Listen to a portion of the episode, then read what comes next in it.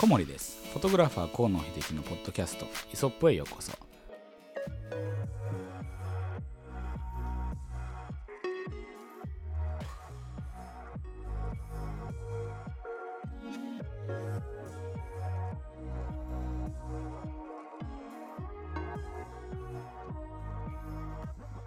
今回は第12回目の放送ですね。えっと、はい。公開日が12月 25? 25日ですね。クリスマスデーですねはクリスマスどう何してるんでしょうかねこれ収収録が1ヶ月前これ言っちゃっていいのかな？まあでもちょっと今回はあの時間を置いて1ヶ月前ぐらいに早めに撮ってるものなのでい。そうですね。全くなんかすあれですよね内視鏡がなんだみたいな あのね、そうなんですよ。もうこれ1ヶ月先、ちょうど本当丸1ヶ月先のね、あの。アップルになるんで、はい、ですけど、もうすでにね、我々スケジューリングされてるんで。はい。その時の様子はもう手に取るように見えるんですけど、うんうんあの大腸の内視鏡がありましてです大腸のね内視鏡。しかもクリスマスイブにですよ。イブですか？24日。なんで僕はその日にねあのワインじゃなくてね下剤を飲んでなきゃいけないのかなってね思ったりも、まあ、しますけどね。美味。しいご飯ではなくてあのあわあわみたいな。のってねなんかね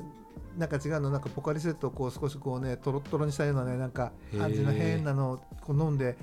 まあまあうん。いろいろするわけですよ。はい、でねい胃カメラじゃないからあの下の方からこうカメラを入れてね。たそう。普段撮る側が撮られる側になっちゃうっていうね。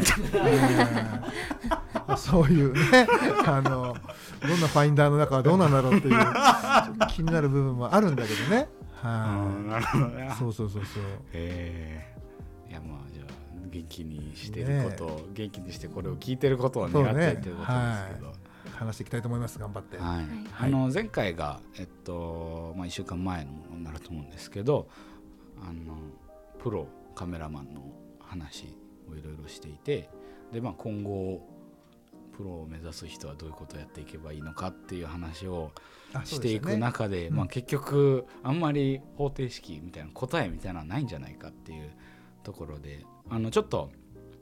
えっと、収録が終わった後にも話してたんですけどうん。かなりそのカメラマンみたいな大雑把に話をしてましたけど結構場合分けされますよね。そうだね。どう？松下君。そう。えそうですね。え笑ってごまかすんじゃない。笑笑ってごまかすんじゃなくてさ。そのルート的にもこうあのポートレートの方でもあのその中そのジャンル内でも分かれると思いますし、そうだね。あとはそれこそ動物の写真うん。スポーツの写真、えーまあ、みたいなもうか数限りなく内視鏡まで、あの 分野はあると思いますが。まあルートは変わってきますよね。そこのまたこうプロの方というかをお呼びしてね、うん。なんか話できたらすごいね楽しいでしょう。ね。きっとねみんなね協力してくれると思うんですけどね、まあ、今後そうですよね。あの各、まあ、ジャンルのをね得意とするあの写真家の方だったりだとかをもうそろそろね僕らもまあ、わずかですけど慣れてきたからね、あのこの雰囲気にしゃべるという、まあ、自分の目の前にマイクがあると今までなかったことが、今ねそれにまあ12回目もやれば、まあ、だんだんこう見慣れてきて、わずかですが。ねまあ、これがカメラになれるのと同じぐらいなこう違和感をこがこう、ね、薄らいでいくってことに通じるんだなってこうつくづく思うんですけど、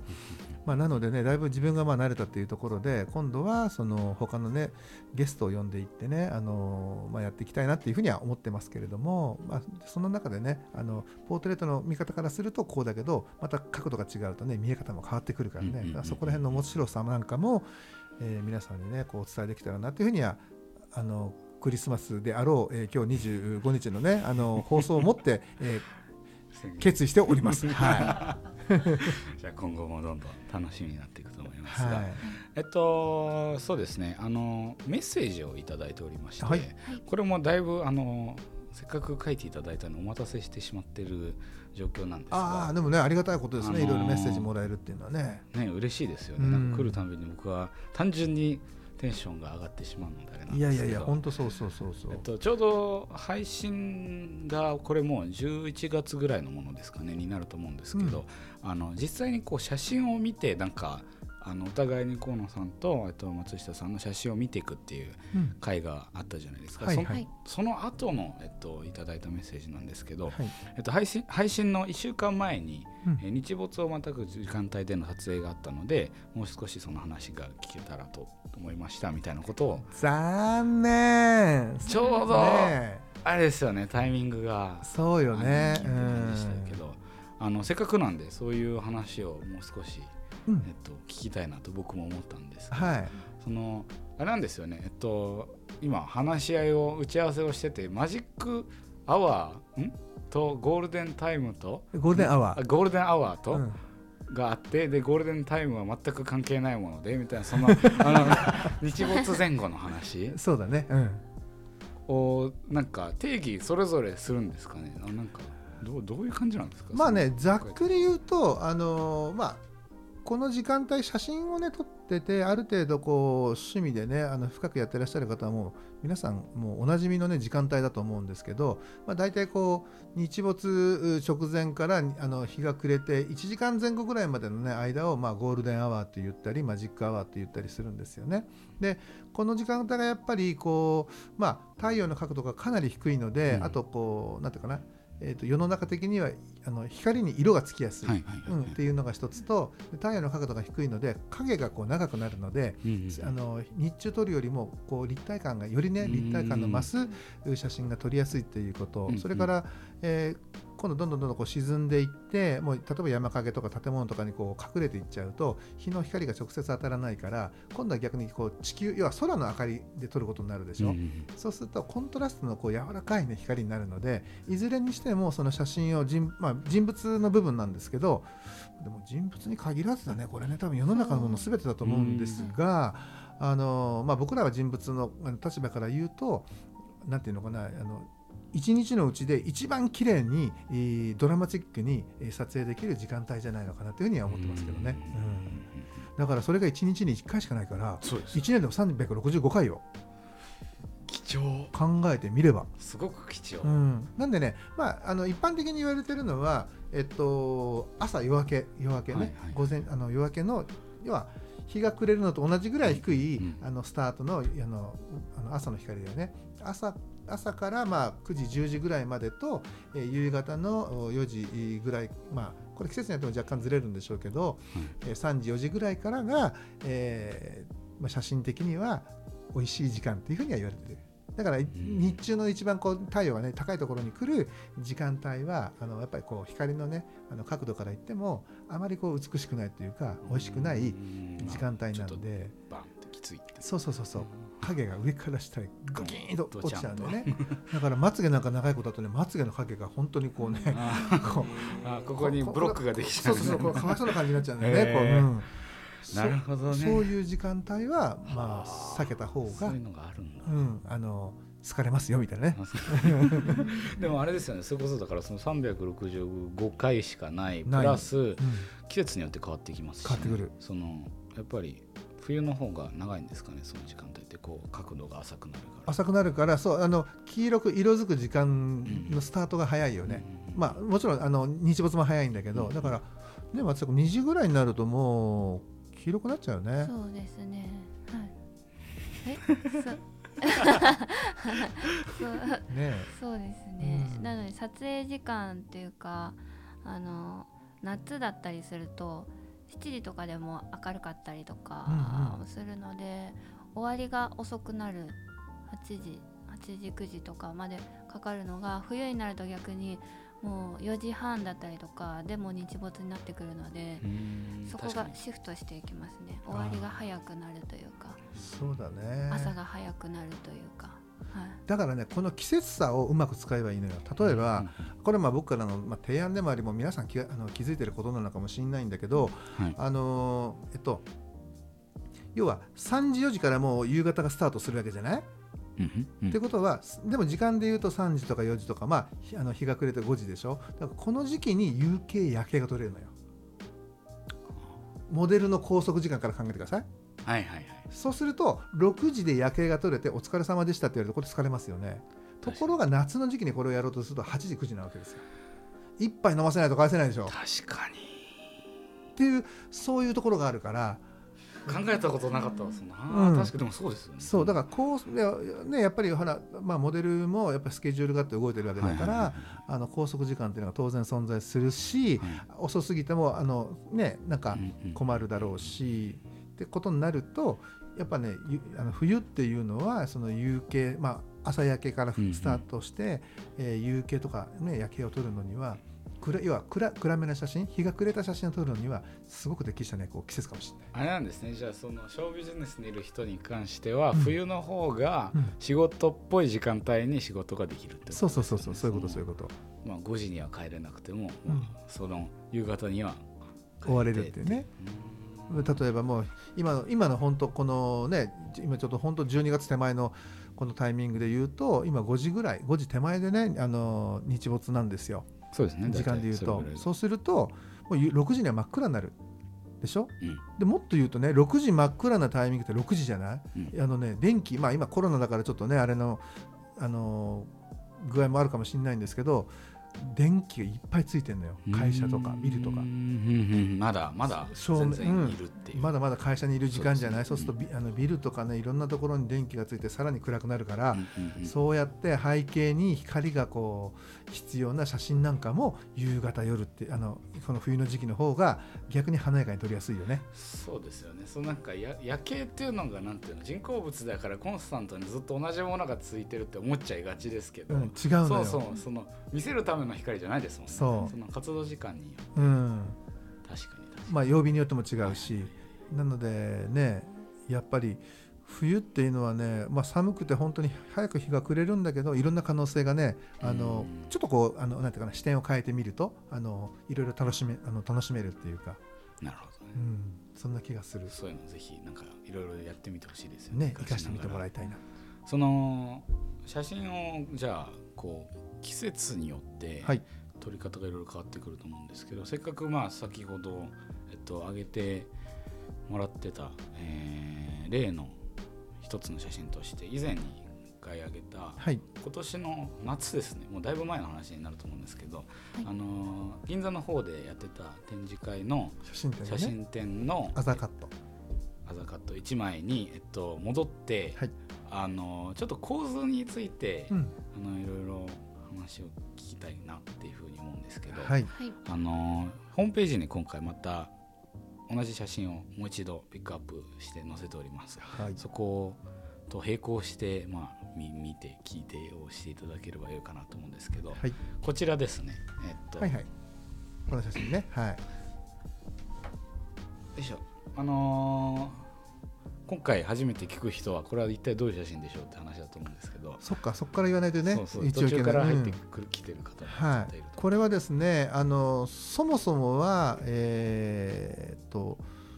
1年前だなこれもね。1年前に企画されてもうちょうどちょうど1年前に企画されてもう撮影がスタートしたんですけども、うんあの朝日カメラさんと今亡くなっちゃいましたけれども休館になってしまいました朝日カメラさんと、えールミックスうカカメラメーカーですねルミックスさんのあのコラボでえーっとですかね成立した企画でですねあのまあこの写真撮影した、えー写真を持って、まあ、写真展をやろうというところで、えー写真展用に撮った、えー、と作品の中の要は展示をされてないアザーカットです。もちろんこれねあの、その中の1枚うん、1枚ですね。はもともと7000枚でしたっけ？どものすごい量の出なんい、いやですよね。本当ね多分あの判明だとかそういったものは全部ね除いての、えーそのぐらいの点数だったのかな。なので、取った点数はもっともっとねあのあるんですけれども一応残してるのが7000枚前後あって、まあ、その中から、えー僕が300だか400だかピックアップセレクトしてねあのもたものの中の1枚なんですよこれ、はい。その少しなんていうんですかねそのうん言い方がチュートリアルっぽくなっちゃうかもしれないんですけど、要はそのフレーミングって少しこうなんていうの対象者物、まあ、その時によると思うんですけどそのその距離感みたいなのって関係あります？フレーミングに距離感っていうのはなくはないっていう言い方になっちゃうんですけど、全てはそのその今映そうとしている対象物をまあどういう、今イメージから入っていくことになっちゃうんですよね。そのあーまあそうですどの広がりの中でこの子がそこで何をこう演じてて、そのそのメッセージをどうんう我々がその見る人に伝えるかっていうところで、はいそのフレーミング要はあの絵の広がりだとか入れ方が変わってくる感じですよね。思うんですよ。はいはいうんはい。えじゃあこの場合は、えっと、手袋がなんかポイントだみたいな話を前にちょっとだけ聞いてたんですけどそうなんですね。これはあの今この見てもらってるカットっていうのはまあこれ構図的に言うとえっともしあと大御所のねあの先生からに言わせると「おい河野君水平線がちょっと傾いてるな」ってこう言われそうなね 絵なんですよ。そうなんですねこれあえてねこれねあの傾けているっていうのはうん僕はねあの大きくこうね斜めしすぎてこう気持ち悪くならなければ、はいあのモデル本位でのこうなんていうかなこうフレーミング、構図だからそれが若干こう斜めになるとかならないとか、はいそれはねありなんじゃないのかなっていうふうに自分ではねあの、えーそう決めてます。なのでそこまで気にならない斜めさだから例えば同じあの同じなんていうかなこの人間のねこうあの比率でうん。場所が違って水平線しかないところでうんこうだったらすごくこれ気持ち悪いと思うんですよ。んところがこう奥にある山があったりいテトラポットがあったり手前側のこう今手をついているえー防波堤のねこの、えーいろんなまあこう障害物と呼んでおきましょう、でこれがあることによってそこまで水平線のねそのなんですかな見え方とかあの強さっていうのが出てきてないので、これはあえてちょっと斜めにすることによって、えー、とこの左,、えー、と左手にね、あのーしていた手袋までを入れるこの手袋のそのなんか柔らかさと手のこの形ですよね。これで本人のこう可愛らしさをこの、ね、内包してしまおうっていうのがこの絵の狙いなんですよね。あーじゃあその、えっと、構図構図とは言うけどそれ以前に何をやりたいかっていう構図の考え方ですよね。そうそうそうそうのバランス的な黄金比がなんちゃらこうちゃらだそういうことではなくて何を伝えたいか何を見せたいかみたいなそういうことだと、うん、そうなんですよ。だから僕思うんですけどね構図ってあの要はね統計論じゃないのかなっていうふうに思うんですよね。なるほど。だからみんながはい心地いいなって思うところをこう点とか線とかでこう結んでいくとそれがね例えばね3対2になったりだとかねうんあのこう三なんか3分割法になったりだとかっていうふうにこうあの後から言葉をつけて線を引いて点で結んでえーそれをねなんかこう分類してるだけじゃないのかな。確かに。そうそうですよね。うん、じゃあその構図に見合ったところにん。人物を置いて、えーで写真を撮ってじゃあ本当にいい写真かってそうじゃないこと多くないですか、うん。そうそうですそうですね、うん。なんか3対2で撮ってなんか微妙だなみたいな。そうだよねでまたその絵画とかと違って写真って、まあ、僕らが撮るその人物の写真っていうのは相手も動くんで、はい。すごいこの決まった構図感にはならないと思そうっているんですよ。ねもうもうここをこうやってここを置いてみたいなそういう超まあ設定するわけでもないですし、美術の先生からするとそんなことはないよって反論があるかもしれないけど僕のそのあのだから感覚で言うとその人物っていうのは非常に動くからそれに対してフレキシブルにこうねフレームも、えー当然変化していくべきだと思うしその結果なんか不安定でなんか心地悪いなこれっていう風な見え方これは多分あの失敗の構図だと思うんですけどあの写真的になんかすごくこう心地よく見えるとかその子をしっかり見ることができるんであればそれはあのもしくはね仮に水平線が若干こう斜めであっても正解なんじゃないのかなっていうふうに考えるのが僕の構図論かっこいいかなごめんなさいちょっと言い過ぎましたはいそんなふうに思うんですけど松下君とかどうどういうふうに感じて写真撮ってる？私はもう本当に構図の部分で言うと課題だらけで一番苦手というかあの大変な思いをしてるんですけどこうもうなんかこうそのファインダーを覗いた時に自分が一番ベストだと思って切るっていうようにしてそれで事務所に帰ってパソコンで見てああこれが違ったっていうのを繰り返してる感じででもそれはなんかこう人物だけを基本的には見ていることが多くてあの人物を見すぎて後ろがなんかこうそれこそもう水平水平だったりとかが、あの傾きすぎてたとかうん。今あこの顔が良かったと思って撮ったらなんかこうちょっと構図的にはこれはちょっと違うんじゃないかっていう風に撮れちゃったりとかっていうのでへなんかこう顔は撮りたい。でも構図的にもいい感じに撮りたいっていうのが両方バランスよく撮るっていうのがすごい難しくてどうしたらいいんだろうなっていう状況に今まだまだ まあ自分の中で課題をこう紹介しきれてないところがあるという感じなのね。そう。なんです。なるほどね。そのその課題を抱えてですけども。そろそろはい、ね、松下君はですねこのこともあろうに今日この後まだ撮影がありましてですね、はい。えーあのこれから現場の方に向かわなきゃいけないところでじゃあ一言何か総裁という形で。残してここをはい。後にしますか。はい、課題ばかりの私なのでこれから撮影のことを考えても本当に今日ずっとお腹が痛くて お腹が痛い中喋っておりましたがあとはお二人頑張っていただければと思います。はいすいません。はい、頑張ってじゃあいってらっしゃい頑張ってね。はい。じゃあね、はい、ねバイバイ。今日ラッキーアイテムの梅干しおにぎりがなかった梅がなかったかからねお腹壊しちゃったのかな。梅がなくてもお腹壊してる気がするんだけどね。ですかねあそうなんですかうんラッキーアイテムなしで頑張ってほしいねえまあでもねあの本当ね彼女彼女もねいいとこ取るからね。うんいやぜひぜひなんかこの前も少しあの登壇を始め、ねこえのポートレートを少し見てたんですけどトタニストだからね。続きをやりたいですよねぜひちょっとあれはねあの何回かやりましょうよ。鑑賞会をうん。またぜひやりたいですね何かねやっぱね僕らもそういうあれがないとさこう次にこれがあるあれがあるっていうのがないと、はいはいなかなかさまあそうですね、うん。とりあえずこういろいろ今リクエストいただいててそれがあのいっぱい消化しなきゃに追われてますけどどんどん僕らもね積極的にやりたいと思いますやっていかないとね。また聞いてる方もこういうのうん。聞きたいとかいうのがあったら随時そうなんですよ。ん。対応していきたいのでね、これあのイソップってねあのもう皆さんご存知か。これ後でまたホームページの方にねあのツイッターの、えっと、アカウント、えーかもう書いてあるんでしたっけね、えー入れといてもらえればとはいはいはい。あの入れといてもらおうかなと思うんですけどね。やっぱイソップっていうねこのこの、えーポッドキャスト専用のね、あのーアカウントがねツイッターアカウントがあるんではいこれはぜひねフォローしてほしいなと思うんですよね。うん。なぜならば僕の、えー僕のアカウントからは、えー今日配信されますしかもうこれからはねもうね シフトしていくって告知しよう告知しかすまいと思ってましてこれに関しては。あのーま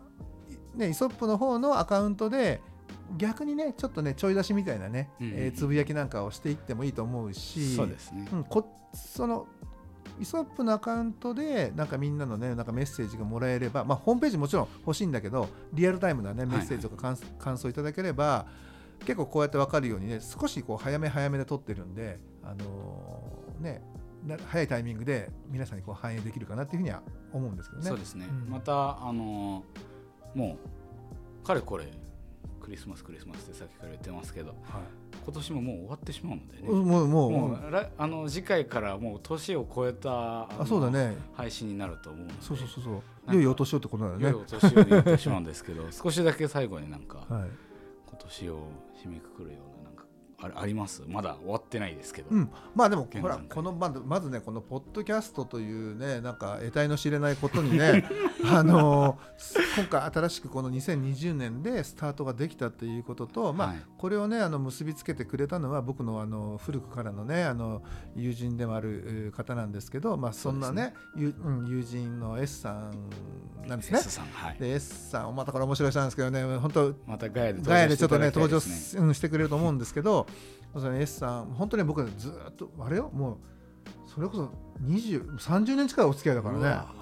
うん。すごいな。ずーっとよ。本当にねあのーね茶化すんだけどすごいいい人でね、ううん。なんか茶化すんだけどねいい人なのよ。まあそういうねご縁もあってこうやってねあの小森君とかあのねガヤスタッフの高橋君とかねこう一緒になって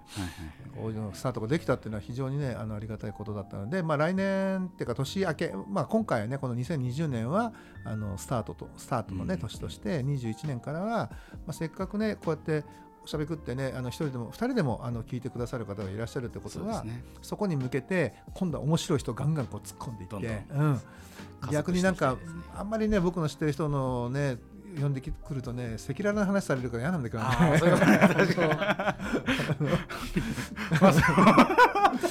それを考えたことええー、っていうふうなね、えー話になってもややだなとか思うんだけど、もそれもそれで僕はぜひ聞いてみたいですけど、ね、単純に楽しみにしてます。そうだよね。